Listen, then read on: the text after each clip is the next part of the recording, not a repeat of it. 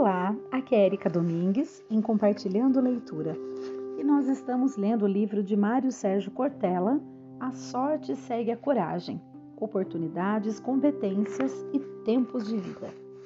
E hoje nós vamos ler o capítulo 14, que tem o seguinte título: Tempo Aproveitar para não perder. E agora eu vou fazer uma citação de Armand Salacrow: A Terra é redonda. A nossa existência é a soma de dias que se chama hoje, todos. Só um dia se chama amanhã, aquele que nós não conhecemos. Vou ler de novo. A nossa existência é a soma de dias que se chama hoje, ou seja, todos. Só um dia se chama amanhã, que é aquele que nós não conhecemos. Muito bem, então vamos ver aqui o que este capítulo tem para nos dizer. Partindo do princípio de que sou mortal, o meu tempo e a minha vida coincidem. Meu tempo é finito, eu sou finito.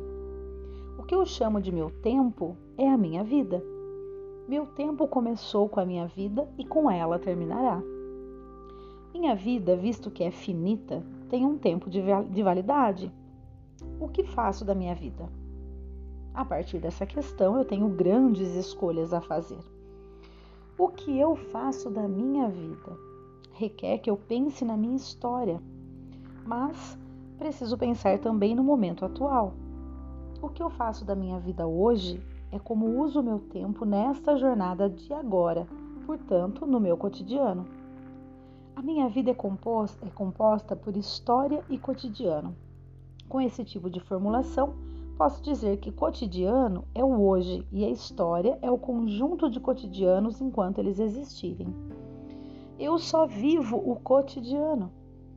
O que chamo de viver a minha vida é uma abstração, porque eu não vivo a minha vida. Eu vivo um pedaço da minha vida a cada cotidiano. Assim sendo, eu não posso desperdiçar o meu tempo nesse cotidiano, pois seria perder vida. Como vida é uma dádiva e é algo irrecuperável, não estou me referindo ao campo religioso. E se estivesse, como não sou reencarnacionista, a vida é mesmo irrecuperável e não posso desperdiçá-la. Todo o meu cotidiano precisa ser bem aproveitado. Eu não posso perder tempo, que no meu entender é deixar de fazer aquilo que precisaria e deveria ser feito.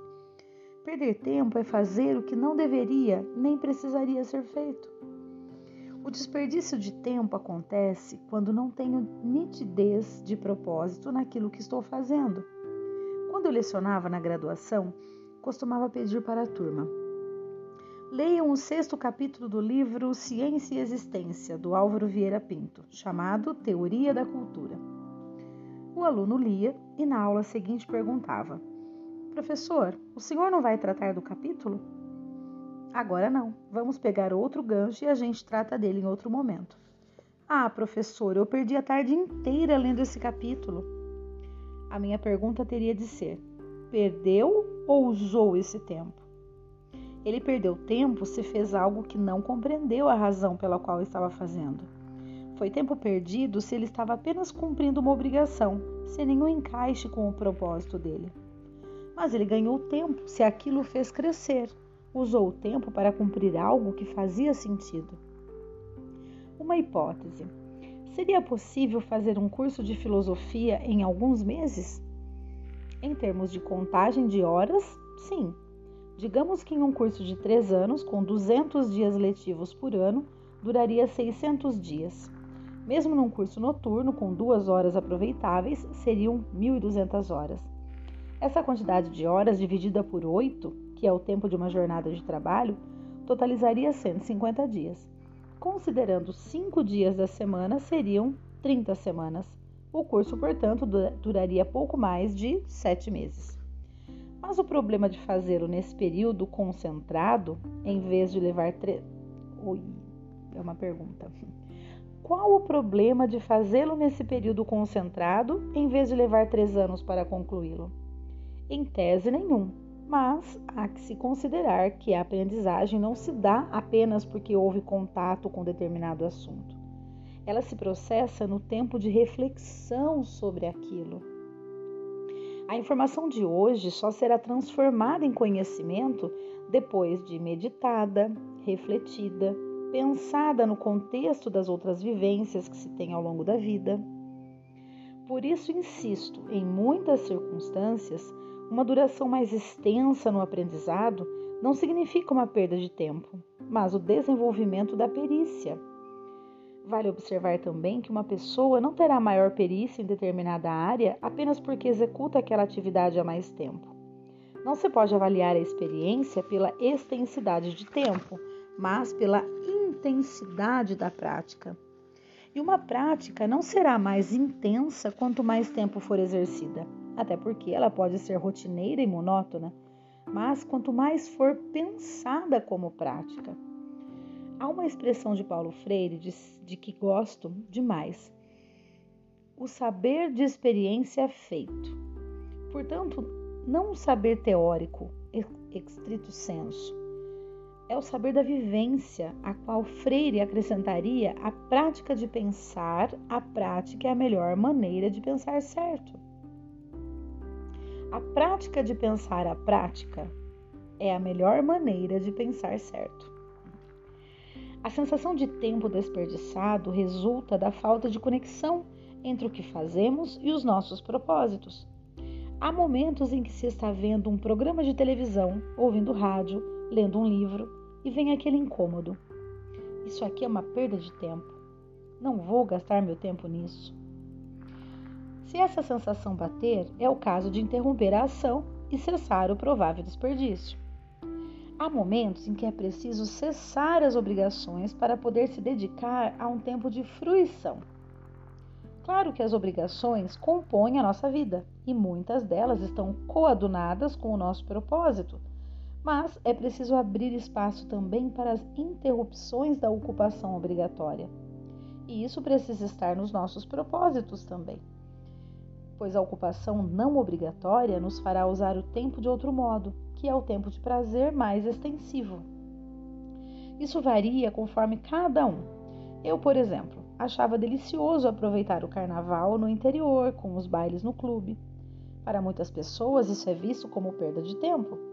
De minha parte, eu adorava aquele período de sexta-feira à noite até a quarta-feira de cinzas. Eram cinco noites em que, dos 15 aos 18 anos de idade, eu me dedicava a passar das 23 horas, das 11 horas da noite às 4 horas da manhã, girando num salão, cantando música sem nenhuma expressividade poética, mas de uma alegria imensa, levantando as mãos para o céu. Ao chegar à casa, das, ao chegar à casa às quatro e meia da manhã, com o som da orquestra ainda ecoando no ouvido, eu ainda demorava uma hora para conseguir dormir. E no dia seguinte fazia tudo de novo. Todas as noites a mesma orquestra executava as mesmas músicas, o que mudava para mim era a fantasia. Cada noite eu ia com uma, todas absolutamente ridículas. Orelha de tigre, bebê com fraldona e mamadeira. Todos os amigos fazíamos isso. Para que serviam aqueles cinco dias? Para absoluto prazer. Não desfrutá-los significava perder o ano. Aproveitar aquele período era sinônimo do que o poeta português Luís de Camões, em Os Lusíadas, chamava de refocilar, que é refocilar, que é quando você para e descansa. Aqueles dias de carnaval me refocilavam em alto estilo. Muita gente associa a ideia de tempo perdido quando não está numa atividade rentável. Mas o que é rentável? Fazer um piquenique, Fazer um piquenique, dançar a noite toda, ler um livro de poesia, assistir a um seriado, jogar videogame, ouvir música, podem não ser atividades produtivas, comerciais, monetariamente rentáveis, mas são existencialmente rentáveis. Quando, há cerca de 30 anos, o sociólogo italiano Domenico De Massi começou a falar de ócio criativo, tinha essa ideia de não investir a sua energia e o seu tempo apenas naquilo que era o produtivo imediato.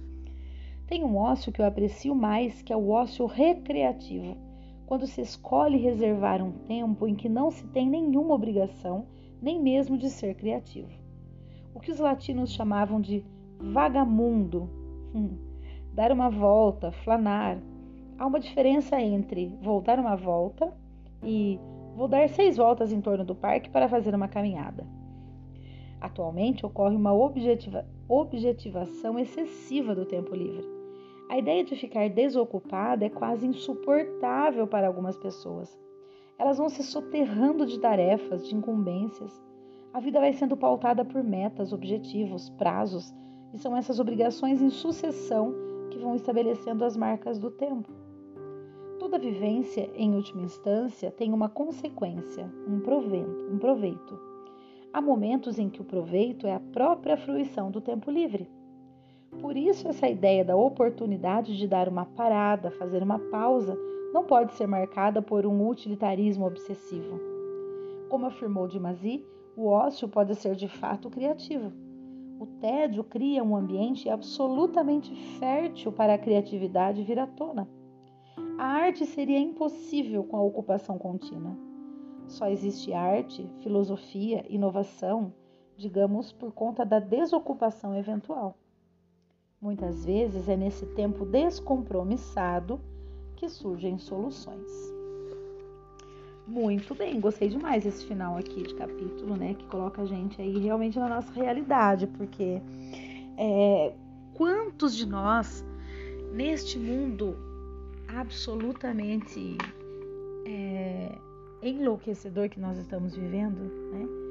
que de repente, quando se vê sem ter o que fazer, fica agitado, ansioso.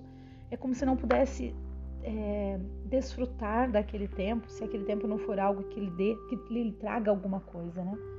Mas é como ele disse, é, muitas vezes essa, esse ser rentável tempo, né? Ah, fazer algo que me seja rentável, não é monetariamente que está sendo falado, mas sim de vida, né? Que seja rentável para minha vida, para minha para minha saúde emocional, inclusive, né? Eu acho assim essencial. Eu sou uma pessoa extremamente ansiosa e eu, eu acredito que eu tenha que sempre estar fazendo bom uso do meu tempo. Então eu tenho que organizar meu tempo e numa dessas às vezes eu acabo é, me estressando em até mesmo em atividades que eu gosto demais, que são prazerosas, mas por ter essa ânsia de não perder o tempo e aí eu acabo perdendo ele inteiro, né? Então é bem interessante que a gente reflita sobre isso, sobre essa necessidade, né, que a gente tem de, ser, de ter sempre algo a fazer, quando na verdade é, seria importantíssimo que a gente tivesse essa consciência de, em algum momento, não fazer nada, né? Viver esse ócio, viver esse tédio, talvez, é, de uma forma até que nos ajude, né? E que não, não que nos atrapalhe.